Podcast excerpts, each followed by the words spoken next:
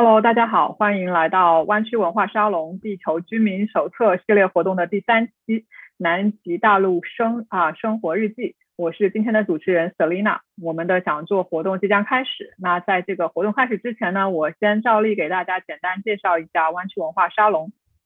湾区文化沙龙是一个跨学科知识分享与公共讨论的平台。沙龙以讲座与圆桌对谈等活动为载体，旨在为美国啊北美华人提供一个理性对话、知识分享与建立连接的平台，共同构建优质的文化啊共同文化生活。那欢迎大家在各大社交平台上来追踪我们的活动。我们的社交平台包括微信公众号、微博、YouTube、B 站、Facebook 主页。那在这里呢，提醒一下我们的观众啊，我们有最近迁移了公众号。所以新的公众号是 B A C C S 啊，之后我们就不再更新了。也欢迎大家订阅我们的邮件，我们会不定期的更新最新活动的内容。如果有观众对我们的活动感兴趣，想成为我们的主讲，也欢迎随时和我们联系。那今天呢，是我们地球居民手册系列活动的第三期。上一周，地球系统科学家安陆教授和我们分享了冰川的演化及与海平面上升的关系。那上上周呢，地球物理学家张石教授和我们探讨了岌岌可危的地下水资源。错过的朋友可以在 YouTube 上观看回放，稍后我们也会在 B 站上上传。那今天呢，我们有幸请到犹他州立大学博士、弗吉尼亚理工大学 Research Scientist 徐中华和我们分享他在南极冰天雪地里设置台站、观察太阳风和极光的工作，以及许多啊妙趣横生的有趣的生活经历。那在讲座期间呢，大家可以在 Slido 上参与我们的互动。参与方式在屏幕的下方上 Slide 到 Do，输入活动码 Earth 杠 Three 就可以和我们的主讲进行提问，或者给其他观众的提问进行投票。那票数多的问题会优先得到解答。请徐老师。好，谢谢 Selina，非常感谢能有这样一个机会。啊，跟大家来一起谈一下我在南极大湖呃大陆生活的点滴。那么，呃，我叫徐中华，大家可以叫我 Leo 啊。我在 B 站上呢，刚好也 有一个自己的这个频道，叫 Leo 大叔在南极。今天谈的一些内容呢，如果大家感兴趣的话，也欢迎去 B 站去观看我的视频。那么在 YouTube 上也有，直接搜我的这个中文名字中华徐啊，也可以找到我 YouTube 视频的频道。那么里边有更多的是。关于我在美国南极啊这些考察生活一些，包括很多关于我们仪器的一些资料。那么闲话少叙啊，我们就正式开讲。那么先做一下自我介绍啊，我是一九九九年本科毕业于北京大学地球物理系空间物理专业。那么一九九九年呢，我毕业之后就去参加了这个中国极地研究所高空大气物理组。啊，在工作期间呢，一九九九年到了二零零一年，参加了中国第十六次南极考察队，在南极中山站工作了十六个月，负责高空大气物理实验室多台仪器的观测。从此呢，就呃相当于正式进入南极圈了。那么二零一一年之后，我在啊美国的犹他州立大学物理学系毕业，空这个还是做了空间物理的方向。那么二零一二年呢，就职于弗吉尼亚理工。啊，现在是这个这里的 research scientist，啊，是多项 NSF、NASA 的 PI 还有 COI。那么在二零一二年到二零一九年期间呢，我先后五次啊带队去南极野外考察，建立维护多个自动自主型啊低能耗多仪器空间天气观测平台。对我们这就是一个 autonomous 的 space weather 啊 platform。好，那么啊，在这个讲我去南极之前呢。嗯，我一般都会先跟大家聊一下这个我为什么去南极，对吧？那么大家去南极会有很多的原因，包括前两讲这个张弛老师还有这个安陆老师提到了他们啊做这个地球物理，包括做冰川，很多原因都可以去南极。那么我去南极呢，主要是为了研究我这个方向空间物理。那么空间物理呢，在英文里边叫做 space physics，它主要啊一句话来讲呢，就是研究地球空间。日地空间、星际空间的物理现象。那么，在现在我们人类已经进入太空时代啊，那么这是一个迅速发展起来的新兴学科，属于地球物理下的二级学科，主要是利用空间器啊、空间飞行器，就是这样的卫星啊、飞船啊、火箭啊，对太阳和星际空间、地球和行星的大气层、电离层、磁层啊进行研究，并且研究空间环境对地球生态环境的影响。那么我们现在最最主要的这样的一个呃，相当于偏应用性的啊，对这个环境影响呢，就是这个我们叫 space weather 啊，现在叫做空间天气学。那么在下面这个讲，为什么在南极来研究空间物理呢？因为这个地球啊，它是有一个独特的这样一个磁场的构型。一会儿我们会给大家看一个图。那么极区呢，是地球联系外太空的重要窗口啊，空间物理研究的。是空间物理研究的天研实验室，那么南极呢，就是啊这个两极之一嘛，它是太阳风能量和粒子进入地球空间的入口，啊，也是在地球空间形成磁暴、电离层暴、离子暴等灾害性空间天气的能量源头。那么我们啊，还是以这个图来说啊，比较比较方便。刚才讲到了啊，我们这个地球。啊，大家都知道，地球上是我们的这个中国四大发明，对吧？指南针、司南，它是就是利用这个地球本身这个磁场，那么我们用一个这个小磁针在地球表面上就可以发现，哎，它是经常指一个方向，那么这个就是沿着一个磁力线的方向。那在我们研究地球物理这个啊磁磁场构造以后呢，我们发现啊，地球是类似于一个偶极场，它是有南北两个磁极的。那么这些磁力线呢？我们假想啊，这个磁力线，因为这个磁场呢，你有这样一个线的话，是可以辅助你思考。就相当于有这些线的话，所有的磁力都是沿着这个线啊，是从地球的南极出发，然后啊到达北极。所以地球的磁极跟这个地理的磁极，它其实是南北属性倒过来的啊。那么我们在地球的南北两端，就像这个条形磁铁画这儿，它是有一些。特殊的卫星，比如说这里会有一个开口的区域，哎，那么这样的话，它比像中间这里被磁力线严严实实的封闭起来，说相当于有一个很严实的一个盾，那它它这样的话就是不太容易从中间过来，但是容易从两端，从南北两极啊进入地球，所以这是刚才讲的这个窗口。那么在讲这个地球物理里边这个空间物理这个次级学科呢，我们讲是日地之间的关系，对吧？那么在所难免就要谈这个太阳。那么在这张图里，左边的红颜色这就是太阳。那么这是一个卡通啊，这是不是成比例的啊？这个太阳肯定是要比地球远远大很多啊。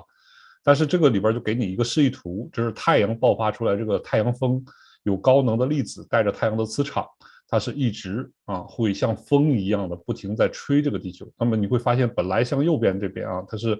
一个条形磁铁磁场，但是在外面啊，在远离地球几十个地球半径之外，会发现向阳的一面是被挤压的，那么背阳的一面是被拉伸的，相当于就像这个你开个敞篷车，对吧？这个头发啊，当然像我这个发量可能不行啊，像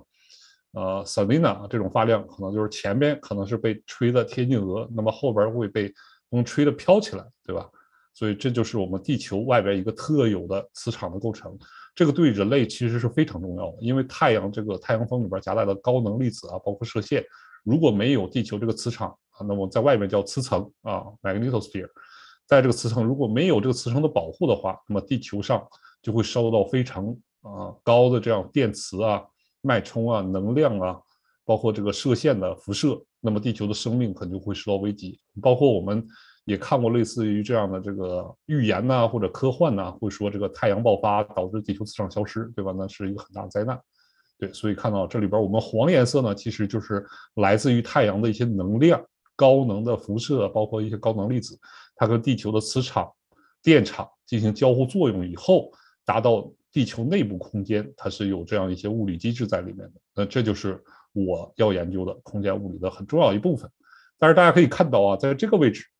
哎，这个就是南北两极啊，各有一个像漏斗的位置。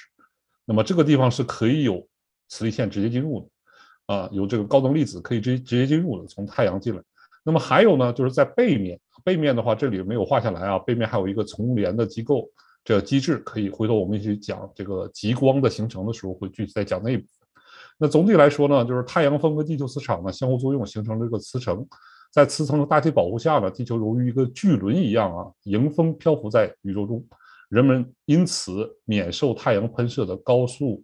啊带电粒子的直击。那么在极区的话，因为这个磁场是几乎垂直的，那么这个太阳风的能量和粒子进入啊，是是太阳风能量和粒子进入地球空间的入口，是地球空间造成磁暴、电离层暴、离子暴等灾害性呃空间天气的能量源头。同时呢，地球外层空间也发生各种的动力学过程，会沿着这个磁力线投影到南极两极，就是我们会有这个电子和离子啊，沿着这个磁力线，哎，从南极跑到北极，也可以从北极跑到南极，甚至从中间向两极跑。所以这就是为什么在两极。进行这个研究是非常重要的，因为它很多活动是离不开这个极区的。对，那么在这里就发生了我们大家都非常希望看到的这个极光的现象。一会儿我们会有非常漂亮的极光录像，包括讲解，啊，敬请大家期待。那么磁场扰动、等离子对流、电波吸收和这个 GPS 闪烁啊闪烁。那么 GPS 闪烁，那么这张图啊就是这个 Space Weather Impact，这就是我们现在。最前沿的一个应用啊，空间物理对我们人类的生活，因为我们现在是太空时代、通讯时代，那么这些卫星，包括短波通讯、这个电波通讯，通过电离层、GPS 的卫星导航，都会受到这些高能粒子啊、这个磁场扰动啊的影响。包括我们人类在外太空进行这个太空活动，那如果有这个粒子啊积累在飞船的表面上，可能会产生很高的电场，那么造成这个。啊，反转呐，或者是击穿呐，所以这是对啊研究太空或者在太空飞船、飞行器里边有很大的影响。再一个呢，这个尤其下一讲啊，下一讲这个呃，我们会有一个另外的一个朋友，另外一个老师给大家讲关于这个大地电场的一些影响。因为这样一个非常巨大的，比如说这个极光产生的时候，它其实是在空中有很大的这个 electro jet，是有这样这个呃电流。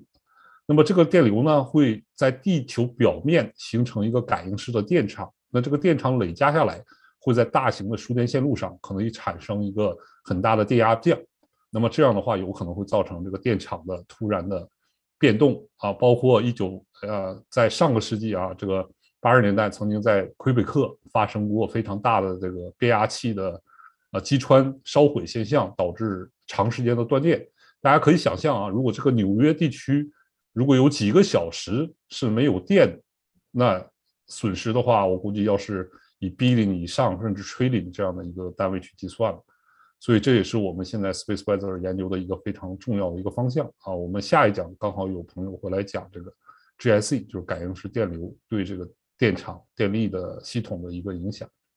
好，那么我在讲我自己的事情啊，那么。我参加的主要一个项目啊，在美国参加的一个主要的项目啊，这是我 NSF 的 information，都是公共的啊，大家可以去查。我们取了一个比较好玩的这个呃缩写，叫 Penguin 啊。那么我用了一个帝企鹅啊宝宝的这样的一个图像啊，帝帝企鹅宝宝的一个图像。那么啊，我们这个就 Penguin，它的全称就是 Polar Experiment Network for Geospace Upper Atmosphere Investigation 啊。那么这个就是要研究南北两极的一个对比，所以我们我当时的一个工作呢，就是北极在格陵兰岛已经有了很多的台站，在北极，因为我们人类活动空间比较大啊，比较多，那么台站呢、观测呀、数据非常多，而在南极这个地方确实很难。呃，我我花了大概，呃，我参与这个项目啊，从一二年到一九年，去了五次，把这个台站建立起来。那么这个也是非常耗时啊，回头再讲这个意义，一会儿我再具体再讲。那么现在在啊讲到南极呢，也要谈一谈关于这个南极条约，因为所有的南极现在的活动呢，都是按照这个南极条约，它的全称呢叫南极条约体系啊，英语叫 Antarctic Treaty System。那么它的目的呢是约束。啊，世界上各个国家在南极这块地球上最后一块，就唯一一块无常住人口的大陆上的活动。那么条约规定啊，这南极的范围是南纬六十度以南的所有陆地，包括南极大陆和附近的岛屿冰架啊。地理地南极的按照这样的一个定义啊，它的面积非常大啊，有五千一百多万的平方公里。那么这边包集了包包含了南极洲和南冰洋啊，大家记住是六十度啊，南纬六十度。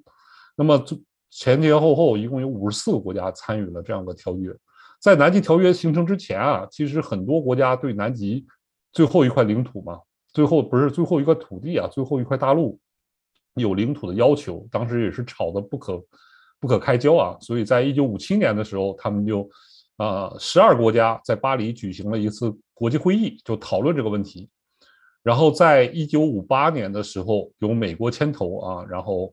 最后在一九五九年十二月一日达成了一个协议，签署了这样一个南极条约。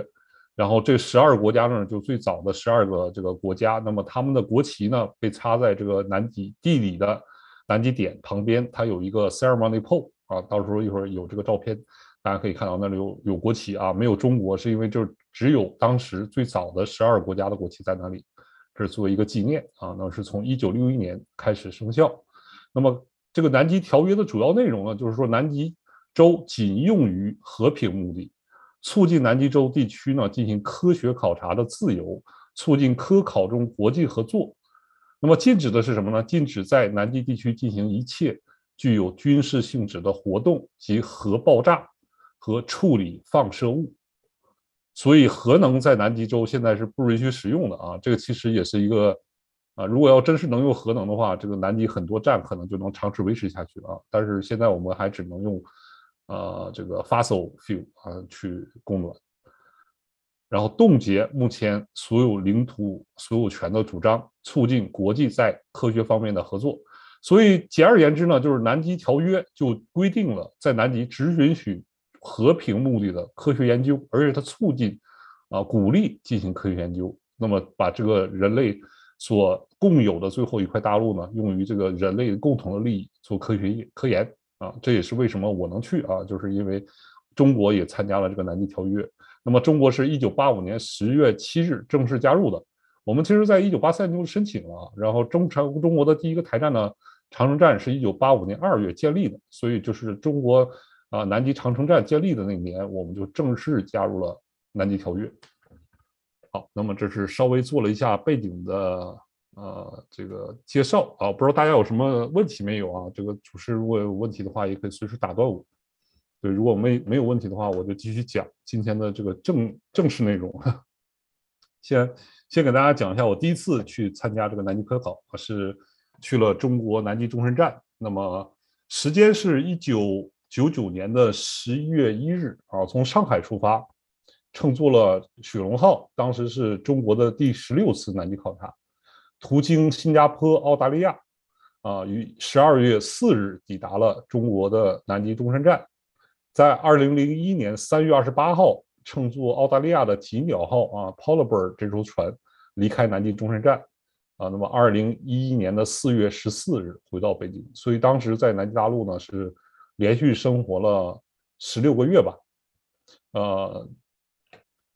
这也是我这个本科毕业啊，第一份工作就是在这个中国极地研究所，现现在叫中国极地研究中心。那么当年工作第一年就去参加了这个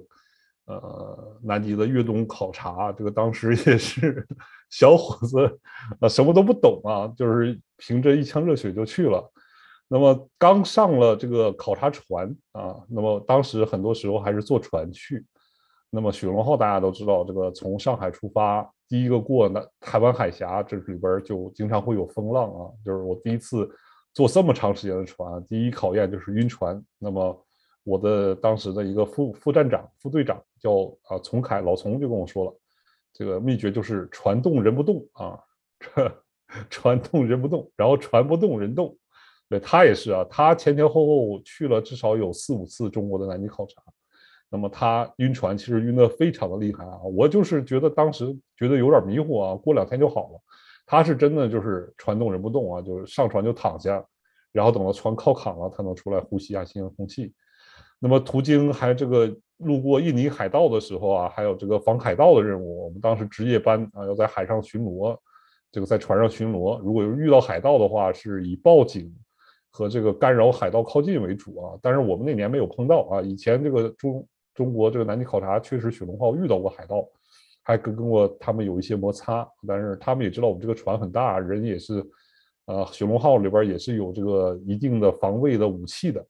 所以他们知道我们这个也不太好打啊，所以后来就放弃了。对，这确实还有这些的内容呢。其实，在我的 B 站上，大家都可以看到，有专门的一个专辑是讲我第一次去南极的，里边有很多。啊，九九年到两千零一年之间的一些视频资料，大家可以去看一看，感兴趣的话。那么再一个就是西风带啊，从澳大利亚弗里曼特尔出发以后，就是要经过这个信风带这个地方呢，是常年都会有台风啊，就是所谓的气旋。那么中国的好处呢，是我们当时用了很多的摄像资料啊，然后找到一个很好的时机。当时的船长还是这个中国五一劳动奖章获得者那个袁绍红船长，他找了一个非常好的时机，我们过去了。但是这个也还是非常的啊惊心动魄的啊！我这个里边给大家放了一个图啊，这是从 Google Google Map 上截下来的。那么我从上海出发，几乎是直接来到了这个新加坡，在这里调整了三天以后，然后路过赤道。到了这澳大利亚的 Fremantle，然后我们那一年是在 Fremantle，在 Perth 这里停靠了一周啊，补给，然后调整，最后等到了一个好的时机，一口气开到中山站。所以大概从十一月一号出发，十二月四号到达，中间是经过了一个月海上啊乘船的这样一个旅程。那么其实有的时候这个雪龙号呢，也是有往东澳啊。有时候是在西澳，有时候在东澳，甚至有时候在这新西兰的 Christchurch 进行补给，在前往西南极和东南极都有可能。因为我们是原来叫一船两站啊，现在已经是一船四站了，五站六站。就我们现在中国的南极考察其实是日新月异啊，这已经比我当年去二十年前已经进步了非常非常多啊。这只是当年的一个路线。那么这里给大家放一个当时的录像啊，我不知道这个声音会不会效果会不会太大，我把这声音稍微关一下啊。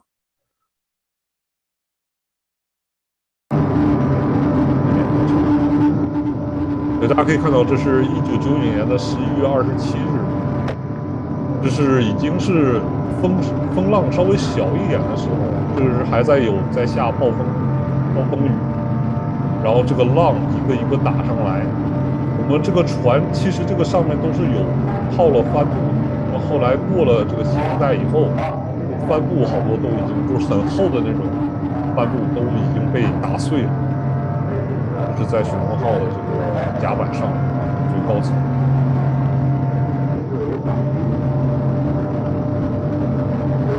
而我们这个船是将近两万多吨啊，这个船是两万多吨。我后来。坐澳大利亚船回来的时候，那个船只有五千吨当时遇到西风带的时候，他们澳大利亚人不管的，他们就反正我们定好时间我们就走。你有风浪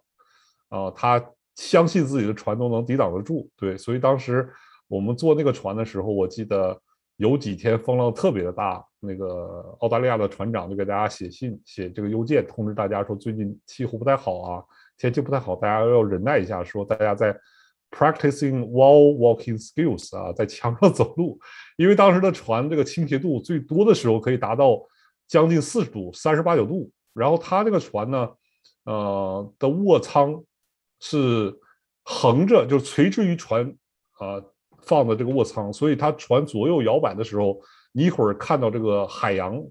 啊在海平面啊在这这个舷窗里，一会儿看到是天在舷窗里，因为在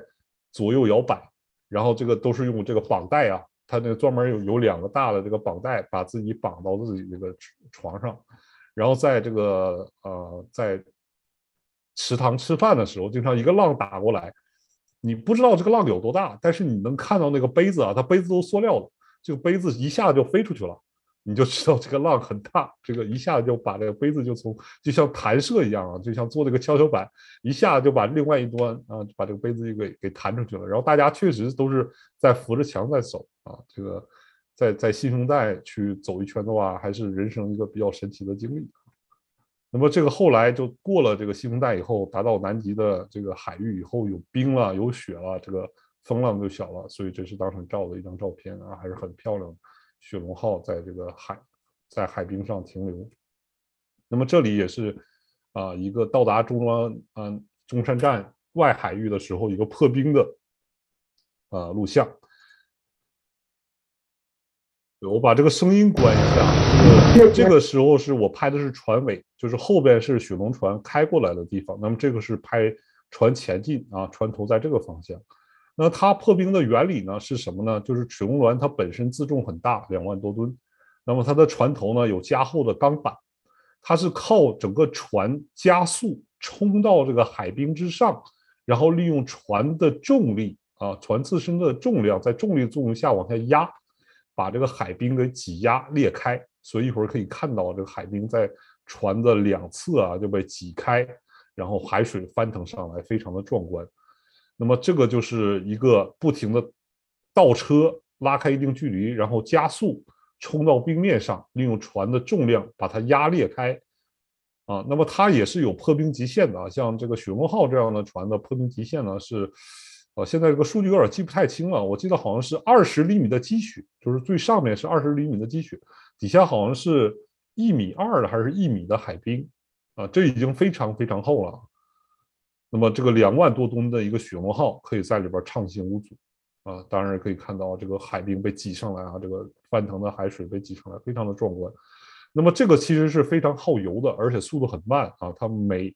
一小时可能也就只能前进这么几公里啊，两三公里左右这样一个速度。那么雪龙号平时的航行速度可以到啊十几海里，所以这个是非常慢而且非常耗油的一种操作。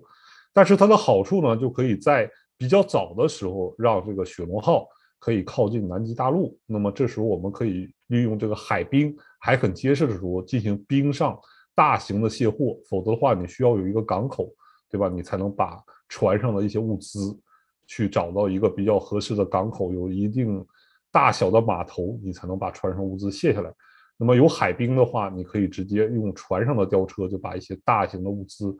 这个车辆啊，就卸到海冰上。海冰就是一个天然的港口。那么我们那年有一个格罗夫山考察，它有很多的这个雪地的车辆。包括物资，它需要这样运送。包括那年还准备去在中山站更新一个建筑，所以我们当年就是出发的比较早，也是要利用这个海冰进行海上卸货。好，那么这是一个视频，这些视频都可以在我的 B 站啊找到。李友大叔在南极。那么这里稍微介绍一下中山站啊，中国的南极中山站呢，简称南极中山站或者中山站，是中国极地研究中心啊，是现在的名字啊，在南极洲建立的科学考察站之一。于一九八九年的二月二十六日建成，是中国中华人民共和国的第二个南极考察站啊。我们叫原来叫一川两站嘛，长城站和中山站，一个在东，一个在西。呃，该站地处南极大陆东部的伊丽莎白公主地拉斯曼丘陵的维斯托登半岛上，地理坐标为六十九度啊二十二分二十五秒啊，这个东东经七十六度二十二分十八秒。所以这个南极圈呢，正式来说应该是六十七度以上，啊，所以这六十七点五以上嘛。所以这个南极这个在长城站啊，在这个南极半岛啊，很多其实是在亚南极圈啊。按照呃南极条约规定啊，六十度以以南就是南极了，所以他们也算南极，但是我们叫亚南极。如果按照回归线来讲啊，真正的极圈呢是在六十七点五，那么这个地方啊，六十九度就是已经在真正在极圈里了。所以它是会有比较更明显的这样的极昼和极夜的变化，嗯，那么它的海拔是平均十一米，因为它是靠海边啊，所以基本上就是海平面的高度。那么距离北京是啊一一万两千多公里。那么当年我的一个任务呢，就是接接收了我在日本啊，在去南极之前呢，其实日本访问了将近一个月啊，接收了一套新的这个叫扫描光度计 （scanning photometer），这个是用来观测极光的。啊，那么更新了一些新的硬件还有软件，然后我在南极呢需要去啊做多台仪器的运营啊，当时包括三套的极光观测，然后两套的这个磁力计、感应式磁力计和磁通门磁力计，然后还有这个电离层测高仪、地面臭氧观测仪，然后还有这个宇宙噪声接收机啊，很多台仪器都要我去做，所以当时也是。反复做了好多准备啊，包括这当时武汉大学的艾勇老师啊，他是我的上一任啊科考队员，他准备了好多仪器操作的录像，包括我们每一部仪器都有详细的说明书啊，很厚的说明书、操作手册都要去啊看去了解。那么现在其实每一年这个南极中山站啊也有也有这个高通大气物理的越冬需求啊，现在他们的实验室比我当年就更漂亮了，仪器更多了。那么，如果大家感兴趣的话，这也可以去联系他们啊。这也是他们每一年都会找一些人去越冬，包括我知道的，这个山东大学有合作，北京大学、武汉大学，还有各种各样的大学都有这样合作。啊，大家如果要是感兴趣的话，可以去自己去联系一些，看能不能找到人脉，有还是有很多机会的。啊，那么这个是当时的一个准备。哎，这里是一个中山站的一个录像。这是我们当时在越冬的时候啊，这个鲁尧大夫，就是他是中号中日友好医院的一个大夫，作为战医啊，他在休闲的时候、休息的时候啊，在这个中山站四周转，就是拍摄了这样一个相当于小的纪录片。那么这个外面就是中山站的这个海湾啊，大家可以看到这还有冰山。那么这是中山站的方向标，刚才还有这个中山站外边这个中山石，还有国旗。那么这里看看到啊，中国南极中山站它的坐标都在这里，然后北京在这个样一个方向，包括里边这个牌子，就是每一个去越冬的朋友会把自己的城市啊在哪个方向，距离多少公里写上，然后钉在上面。这是中山石，这是中山站的一个标志。那么这背后这是老的啊，这是老的中山站，这是两千年的中山站啊。现在已经不一样了，然后大家可以看到啊，这个国旗已经剩了一半了啊。这个其实可以跟大家留一个问题啊，就为什么这个国旗只有一半？对这个视频，我是把声音给静了啊，这个声音可能就是呃，可能比较嘈杂。对，然后我给大家讲解一下就可以。这个是中山站当时的主建筑，这是主楼，我们的食堂啊、厨房，还有站长工作室、图书馆都在这个里面。那么这个就是中山站啊，每一年能够大家在这儿越冬的一个主要的原因，就是要有很多的油料啊，这个是柴油发电机发电给大家供暖，所以我们是用电供暖的啊。那么我们每一年呢都要做一些油漆的工作，因为中山站靠近海边嘛，这个油漆是对这个所有的金属的部件是有很好的保护作用。那么当时也是有人非常有才华，把中国这个京剧脸谱。画在上面了，所以以后我们就每次都按照这个京剧脸谱去给他们画。这也是中山站的一个非常啊有标志性的地标建筑的一个设置啊，就是把我们中国的文化带过去了。所以，即使科考里边人文的关怀也是很重要的。那么，这也是啊，在中山站的一个海湾可以看到海上的这个冰山。这个冰山呢，可以在海湾里停留很多年都不会离开啊，这个冰山。而且大家要记住，这冰山的话，都要都说冰山一角。那么你上面看着这这些部分，底下是有很大的在底下。那么这是中山站的这个车库啊，大家可以看到外边粉刷的很好啊，里边其实已经很有历史了。那这是呃仓库，这里边就储存了我们每一年冬天需要吃的食物，在这个仓库里边，它是分不同的房间，分门别类，我们有专门的这个管理员 manager 去管理这些事情。那么这是科研洞。这里边主要是一些科研人员啊，进行这个作为宿舍，然后还有几个实验室，有电子的仪器的实验室啊，就 Double E 的这样一个 workshop。然后这个外边可以看到有天线嘛，我们这个通讯啊，短波通讯。对，当时在中山站，这个通讯呢，基本靠吼啊，这不是说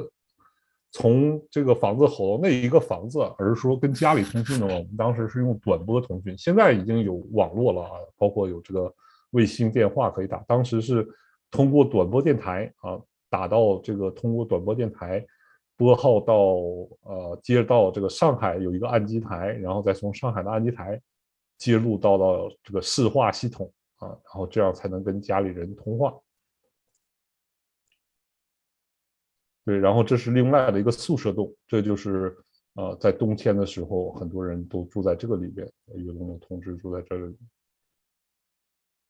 对，这就是中山这个战区的一个主要建筑。大家可以看到啊，这边就是那刚才我说那个主楼，啊，主建筑在这里。现在已经在这边增加了一个二层楼的建筑啊，非常的新，非常的现代化。然后背后这个两层的，这个是一个维修的车库，一个 workshop，然后还有发电机房，包括健身房啊。发电机房是在一楼，健身房在二楼。这样它这个发电机的冷却水，我们用来循环利用。啊，用来做这个洗澡水用。那么这个就是中山站当时选址选在这里的一个很重要原因。我们后边有湖啊，有这个中山湖，这个湖是淡水湖。那么在南极很多湖呢，它是因为雪水啊什么积累融化下来的，它是咸水湖，不能直接饮用。我们这个湖的水是可以直接饮用的。这是中山站主楼的啊另外一个角度拍摄过来。好，那么这个中山站啊，这是外边的冰山啊。这个冰山在中山站其实停了真的很好几年都没有走啊。后来从同事的这个照片啊，跟他们聊天也了解到，这个冰山好久都没有离开南极。那么这里边也是战区的一些照片。这是当时的这个作为地理标定用的这个中山站的照，这个这是叫什么大地测量测绘啊，他们用的。所以这是上面看到有一个测绘用的这个指针啊，这是我们在粉刷油漆之前，大家可以看到啊，这个车库已经斑驳不平，这个已经被锈的非常严重了。因为这里靠近海边，海水的盐分啊，对它这个侵蚀是非常严重的。所以这是从直升机上照下的一个中山站的照片。然后中山站呢，这个我们站区里边啊，经常会有这个阿德雷企鹅来访问。这个其实作为一个中山站环境保护做得很好的一个标志，就是原来他们这个企鹅会在中山站这个中山湖啊，会在这个湖里边筑巢，会在这附近活动。那么我们在这里建立了中山站，有人类的活动以后呢，并没有改变他们原来这个生活的习性，那说明我们对它这个自然的改变还是非常的小的。我们是。啊，有设计的，有思考的，所以这个在南极里边来讲，这个环保是非常重要的一个事情。那么它一个根本原则就是，你人类的活动不能去改变自然原来的这个状态，包括海边的这个苔藓呐，包括岩石，就像我们这个履带车啊，我们这个履带车在应用的时候，我们是要非常小心的选择路径的。虽然它是里水陆两栖的，但是你不能哪里都走。我们是专门有一些地方是可以走，一些地方是不能走，因为要保护当地这个岩石的状态，它是有一些地质、地理的一些考察需要用的，所以这个就是非常的细。包括这个像我们观察企鹅的时候，你不能说看到一个企鹅啊，好可爱啊，我上去跟它拍个照片，这是不允许的。对，那么呃，企鹅可以靠近你，但是你不能靠近企鹅。就是如果你要是你的动作、你的任何的活动。改变了原来这个生物的状态，比如这企鹅突然就跑了，那么就说明你已经离大自然太接近了，你已经踏了这个环环保的一个红线，所以你要注意自己的这个行为。再一个，就比如说大家都说这个企鹅这么可爱，我们抓回来做标本吗？这个其实都是要在南极条约上去申请的啊，有专门这样一个 SCAR 的一个组织，你要跟他申请，你说我要以什么科研为目的，我要去解剖企鹅。多少只做什么样的东西，然后他都要批，啊，批了以后你才能真的是合符合南极条约的事情去做。对，这个在南极的话，这个是一个人类共有的一个最后的净土嘛，所以大家是非常注意的。对，这也是我们的湖的一个照片啊。这是我们用的机械，啊，在这个中山站列队，这个雪龙船在远方。对，这里呢，就是在中山站旁边的这个俄罗斯的进步站啊，他们这个站比我们规模要稍微小一点。那么当时我去的时候，刚好是苏苏联解体啊，前苏联解体，俄罗斯他们的经济状况也不是很好啊，他们这个站上是用了最少的人数来维持站的运营，就没有开展任何其他的科考活动。但是他们是我们的邻居嘛，就是这个主主建筑离我们的站区其实就九百米。啊，就串门走过去，串个门都是可以的。那么他们有的时候也过我们这边来，跟大家聊聊天呐，喝喝酒啊。尤其他们的这个技工 mechanic 是非常强的。我们当时这个机械有一些老的机械，比如尤其这个水陆两用的这个装甲车啊，是从俄罗斯购买的，就他们人就是再难的情况下，他给你弄一弄就可以把它运转起来。他们这个技工是真的非常强。而他们好多人也是就是吃南极这口饭啊，他常年在这里工作。当时他们的呃薪资水平是可能是全南极里边最低的，对比中国当时还低啊。也是因为当时国家这个经济不行啊，所以在南极的科考做成什么样，也是体现一个国家的实力。当时感受特别的明显。那么这个是当时我们这个雪龙号二月二十七日就要离开啊，然后这个。我们的领队跟我们做了一个讲话，也不怪大雁，对我们越冬这个主要就是跟我们讲越冬会，这是我们当时的站长。这个这个应该是根本不可能进来。这是我们的这个这个是我们第一位啊藏族的小伙子在东山站越冬，这是我们做大戏观察的几位老师，这就是我们的副站长洪凯。就是我说那个人动船不动啊，就是海洋局当时一些领导在这，这个是主要是给大家想看的。当时巡逻船已经开走了，在远方，我们鸣笛。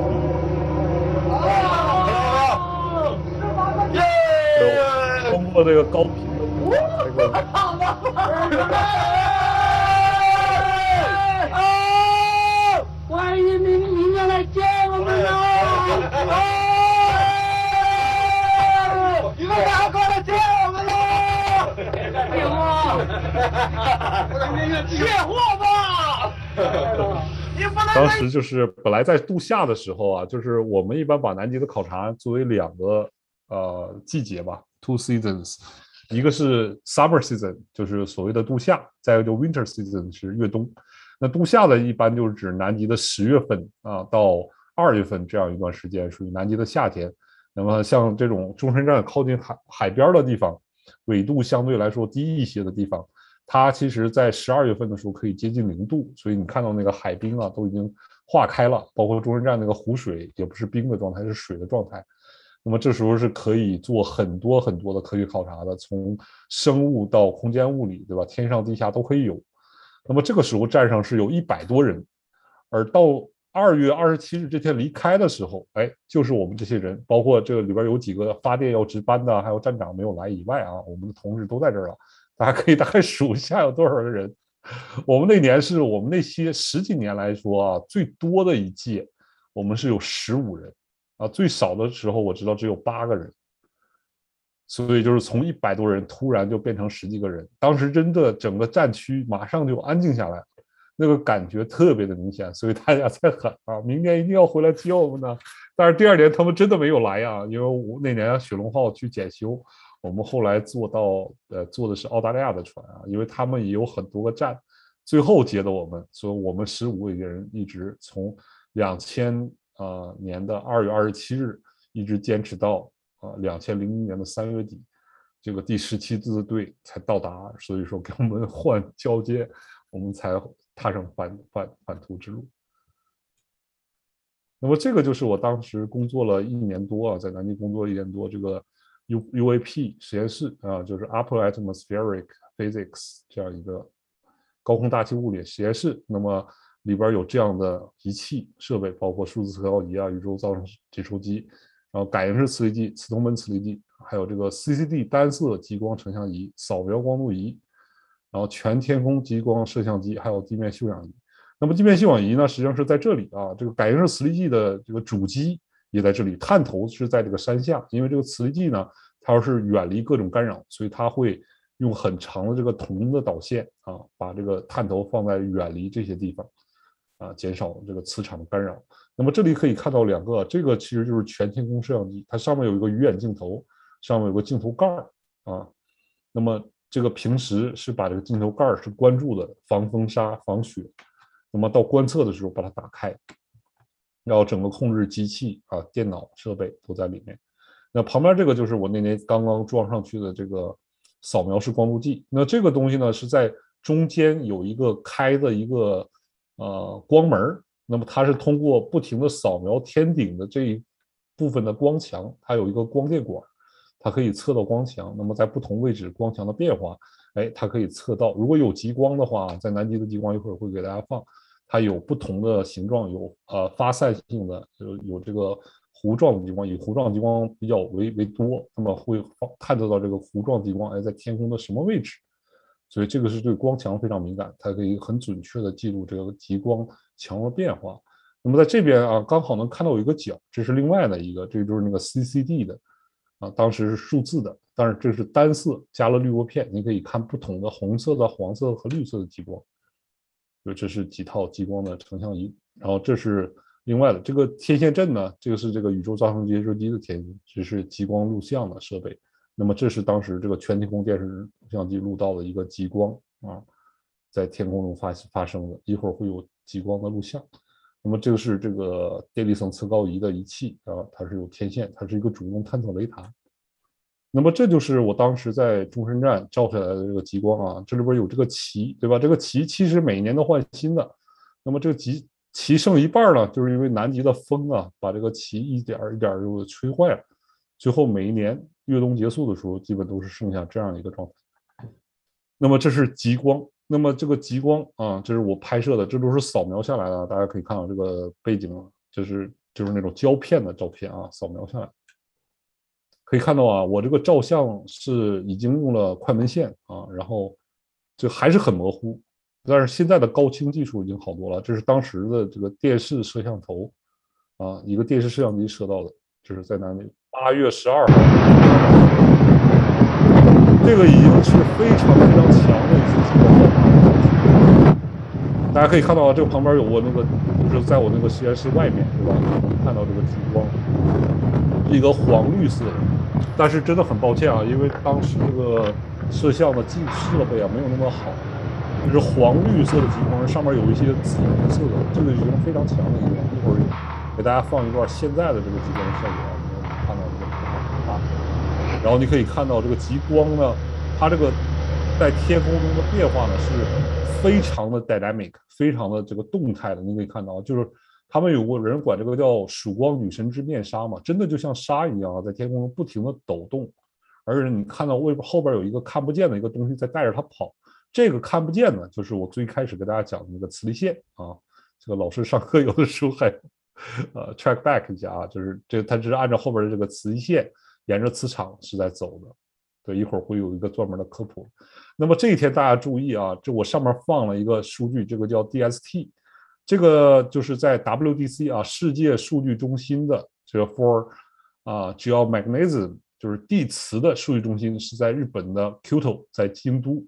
那么他们会公布这样一个地球整体的磁场爆发的一个记录的 indice 啊，就这个 DST 啊，就 storm indice。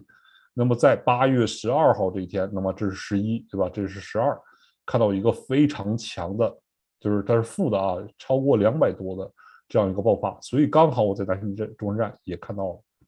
这就是当时一个很强的，这是非常非常强啊！就平时来讲，我们说能看到一百一百的超过一百的就算强爆发，中等的是五十到一百，那么弱的话就是零到五十，它这个是以负啊负方向是为这个爆发的特征。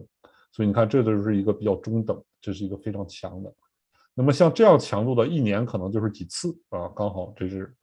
二零零零年的八月十二号观测到了，所以我在南极中山站也看到这个极光。那么你从这个指数一看，哦，那就知道会有极光。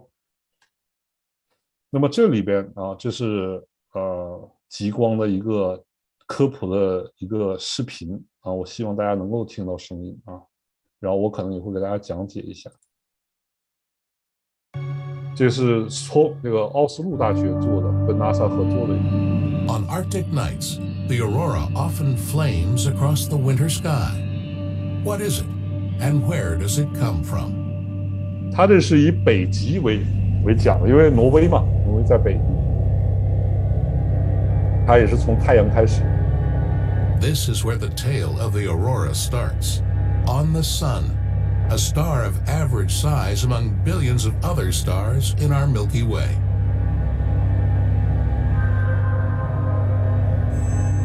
The sun acts as an enormous power plant.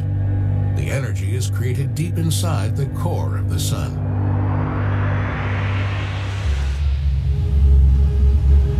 Here the temperature is over 14 million degrees, and the pressure so enormous that hydrogen atoms are squeezed together into another element, helium. This nuclear reaction releases energy. The light radiates 它 outward 这个 from 前边很多是在讲太阳内部的这个核爆啊，然后它这个字是在讲太阳的磁场，一会儿就会讲到一个我们经常可能听到的一个太阳的物质抛射 CME。 inside the sun. In some places, strong magnetic fields push their way up through the surface. They slow down the eddies of hot gas. The surface cools, and darker sunspots appear. The electrically charged gas is called plasma. The plasma drags the magnetic field further outwards. 哎，不好意思，我应该点这个。对，这里稍微暂停一下啊，就这里这是太阳的一个示意图。 那么这个太阳里边的磁场，有的时候会随着太阳这个，因为它这个太温度太高了，所有这个气体都已经被叫电离，叫等离子体。那么这个等离子体呢，它是一个自由带电的一个状态，就是它里边的电子和离子是分，呃，可以自由移动的，所以它可以把磁场和电场随着它一起带出来。那么这里就是太阳里边的一一顿等离子体，从太阳里边已经分离出来了，那么带着这个等这个磁力线一起往外跑，这个其实就是我们讲的这个太阳磁场爆发会产生一个日冕物质抛射 （CME，Coronal Mass Ejection），就是这个事情。 is called plasma. The plasma drags the magnetic field further outwards. The magnetic field stretches and twists like a rubber band, and then the rubber band breaks. Several billion tons of plasma 他说是 several billion tons，several billion tons。 is hurled out from the sun.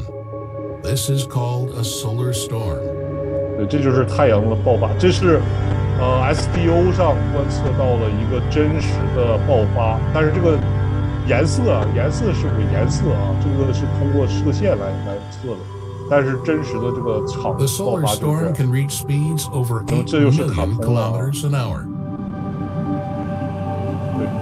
Six hours, it blows past the planet Mercury. 六小时可以到达水星，啊，地球的十个九个行星，对吧？水星逆风。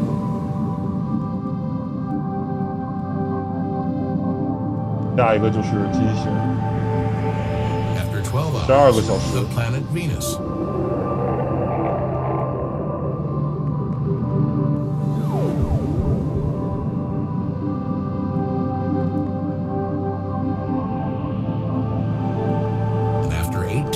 十八个小时以后.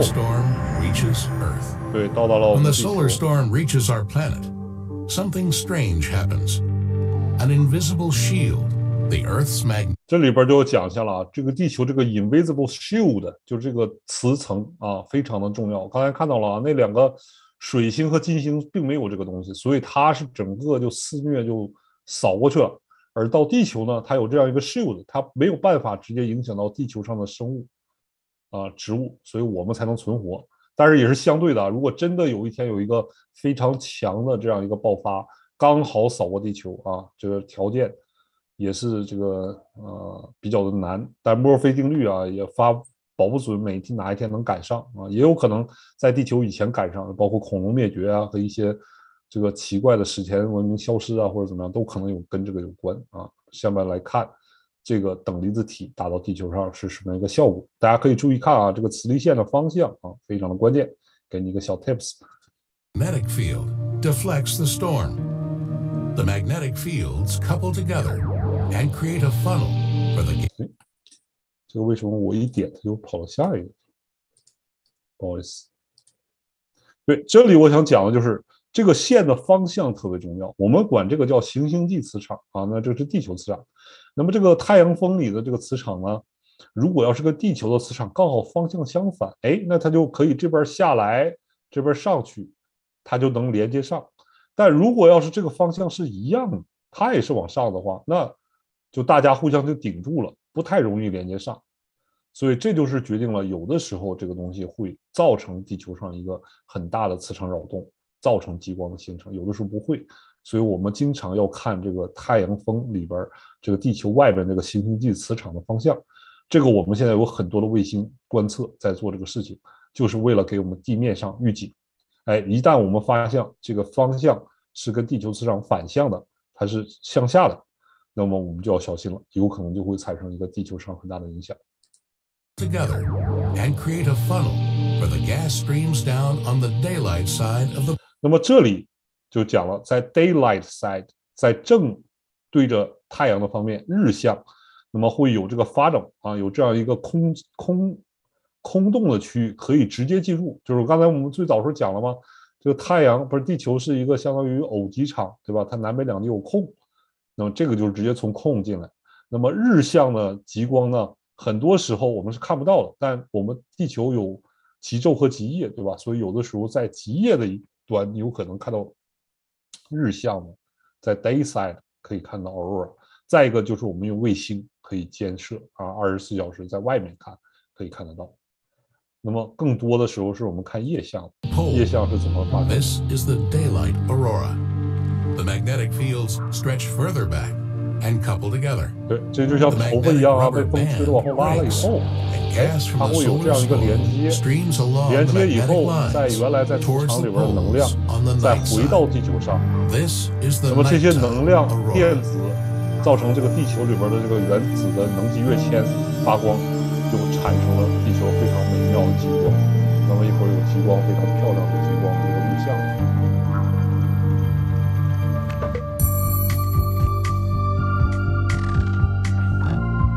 可以看到这个极光是非常动态的啊，这个上面其实就是连着这个地球的磁场，这个磁力线。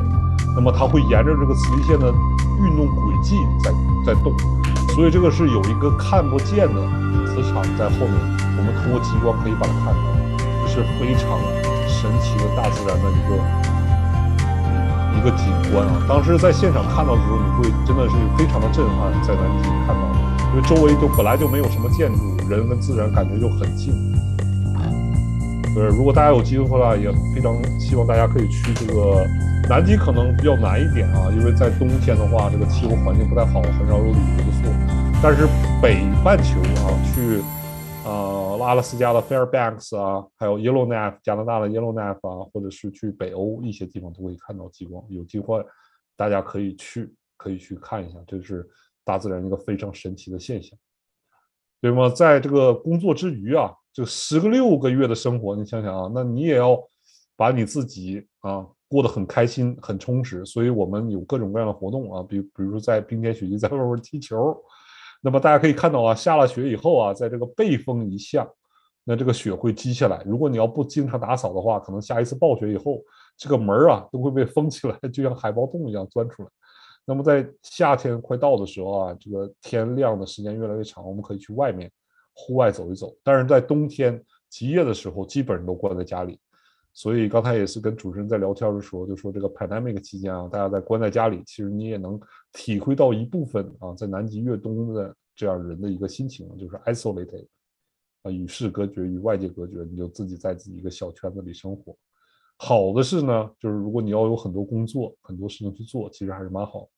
再一个，我们也会去做一些 party 啊，这是过新年的时候，刚好两千年的新年啊，我们有个新年联欢会，还找了俄罗斯人啊，包括澳大利亚人一起参加。对，然后平时我们在这个发电洞的二楼啊，有健身房，看到这边有这些举铁的地方，然后还可以打台球。然后这是我们后来在极昼的时候去冰山上玩啊，这个冰山里边还有一些洞可以进去，里边有化雪啊、化水啊，很神奇啊，里边还可以看到那种万年的那个冰的结晶。有这个具体的视频可以去我的 B 站啊，我 B 站会慢慢更新上去。那么在这个啊，在南极一个很重要的节日呢，叫仲冬节，就是北半球的夏至啊，南半球呢就是冬至。那么在六月二十一号之后，这个黑天越来越短啊，极昼就逐渐离开远去了，我们看到了希望，所以这是一个很重要的节日啊。我们当时在俄罗斯站放这个礼花来来庆祝，然后这个是十一啊，这个刚好是因为有个时差嘛，这是写的是九月三十号，实际上是十一国庆的时候，我们请他过来包饺子吃饭。对，其实，在南极的吃的话，就是。呃，我们那年的管理员真的是非常非常的棒啊！他就是经常人工手动去把这个鸡蛋给它翻转，免得一个方向这个沉积的太长，这个蛋蛋清蛋黄就混合了，就不好吃了。他一年啊有空了就就翻，所以我们吃了一年的鸡蛋都没有什么问题。但是蔬菜这个东西确实没有办法啊，我们只有在这个十一的时候，我们发了一点豆芽菜。就很短很短的那个豆苗啊，我们吃了一点新鲜的蔬菜。那个时候，这个无水种啊、无土种植还不是那么发达啊。现在很多的台站都有这个无土种植了，可以吃到一些新鲜的蔬菜。但多数时候就吃速冻或者是这种蒸干的啊。当时吃了很多速冻的豆角啊、玉米啊、豌豆啊这些东西，但是肉还是为主。所以离开南极以后啊，我当时一年吃火锅都没有再去吃肉，都吃的是菜，因为真的是在那儿吃肉吃太多了。呃，再一个就是可以接触到这个动物啊。那左边这个是在南极外面二十几公里的地方，在这个中山站外面啊，二十几公里的一个海岛上，有一个安佩尔潘滚这个帝企鹅的栖息地。那么我们在夏就是夏天快到的时候啊，这个白天的时候，我们开车开这个雪地摩托去这个帝企鹅呃岛去参观了一下。那么这个也是拉了很远啊，我们站在这儿发现企鹅并不理我，所以我才敢站到这里去照了张相。这个岛上应该有成千上万只企鹅，可以看到它们帝企鹅是在南极唯一就是过冬的这样的一个企鹅吧。他们会以互相抱团取暖这样一个呃方法来度过寒冷冬天，因为那个时候是雌企鹅已经产卵结束。啊，雌企鹅去外边去找吃的时候，这个企鹅爸爸把卵放在两腿子下面这个最温暖的肚皮下面孵卵，那么它们轮换的从里面到外面，从外面到里面这样去取暖。那么这个地面上其实可以看到，就有点像月球那个环形山一样，是一个一个的坑啊，就是这个企鹅抱团取暖踩出来的。那么这个时候小企鹅已经出生了，大家可以看到有这些小企鹅在这里。然后在 B 站上我有很多这个企鹅的视频呢，欢迎大家去看啊。例如大叔在南极。那么这个是我刚到中山站的时候啊，这是九九年十二月份的时候，哎，这个小企鹅，这个阿德雷企鹅就特别好奇，就对我走过来了。我们当时是晚饭结束，在外边在战区上这个散步的时候，这个企鹅就过来了，我就没敢动。然后这个企鹅就一点一点一点走到我前面，站在这个位置，停下来了，再抬着头对着我看。刚好我同事给我拍下来了，我大概有一米一米八五、一米九这样一个身高，然后这个企鹅 大概就是二三十厘米。所以就对比很强烈，但这个阿德里企鹅是特别的好奇。平时我们做什么事情呢？它有的时候会过来看两眼，然后再走啊，非常的可爱。对，然后这里边还有一些其他的动物啊，这是啊一些视频的截图。这企鹅爸爸和小企鹅啊，这是一家三口。然后这个海豹啊，生小海豹，然后这个雪雁。然后在南极呢，有的时候也会问啊，是不是有危险啊？当时遇到过两次危险，一个是这个度夏的时候，就是我说冰上卸货嘛。我们一个很重要的卸货内容就是这个要把油从船里边的油舱啊蹦到这个中山站那个油罐里，所以有这个输油管的一个过程。那么这个呢，就是我们在抬这个输油管啊，这个最前面这个人就是我。你会发现我这个这个也是很巧啊，那天他们这个。架好了东西在拍这个时候，然后我是因为个子高嘛，又是年轻小伙子，让我扛第一个的，带着探路的那种。你发现我比别人矮了一块儿吧？这个其实就是因为我踩到一块海冰，那个海冰其实已经碎了，然后就掉到海里边去了。对，这个下边这个录像我没有找到啊，这个录像当时我记得是看到过啊，这个录像是我整个掉进去，然后再爬上来，有这样一个呃全程给它录下来。对，因为我当时是走在最前面，我发现那个海冰已经断开了那一块儿，不能踩，但是想停已经停不住啊，因为整个有惯性了。然后当时冬天，这个这个风还挺硬的啊，然后这个吹的眼睛也睁不开。当发现的时候已经来不及了，所以我赶紧就掉下的过程当中就转身把到后边，后边人把我捞上，然后就赶紧脱外衣，因为就马上就冻住了，然后用用这个车就把我运回到中山站。但是也是有惊无险啊，就可能就下去也就半分钟、一分钟不到这样一个过程就被同事拉上来。再一个就是这个风啊，我们讲过这个中山站的国旗啊，每年去是一个新的啊，到后边就剩一半可能有的时候一半都没有，就是因为东中山站靠海边，这个风是很大的。然后呃，我们有一次是在越冬已经快结束了，当时有一个国际的联测，就是天上的卫星从中山站过，然后我们要开些仪器做一个国际联测。那么当时是中山站刚好赶上这个暴风，风很大，大到什么程度呢？就刚刚给大家看那个中山站的那个主建筑的背风一侧的那个门，它这个门就是冰库的那种门呐，那种大型的这种折页门，因为风力的负压把这个门给吸掉了，折页给吸断了。那么做饭用的那种啊两米来高的那种呃液化气的钢瓶，被风吹出去十几米。对，还好那个最最大风的时候啊，我不需要上山。这个风稍微小一点的时候，我跟我一个同事两个人结伴啊往山上爬，真的就是爬啊，就是一步一步爬，因为风真的非常非常的大。爬，我这个是刚好在这个山腰这个最上面啊，可以看到这有个半山腰，在半山腰的时候，当时已经没有雪啊，当时是已经这个到快到夏天了，没有雪，而这个风把一些残雪都已经吹没了，就在吹的是沙子和土。就是没有土，其实就是沙子，就是石碎石和沙子。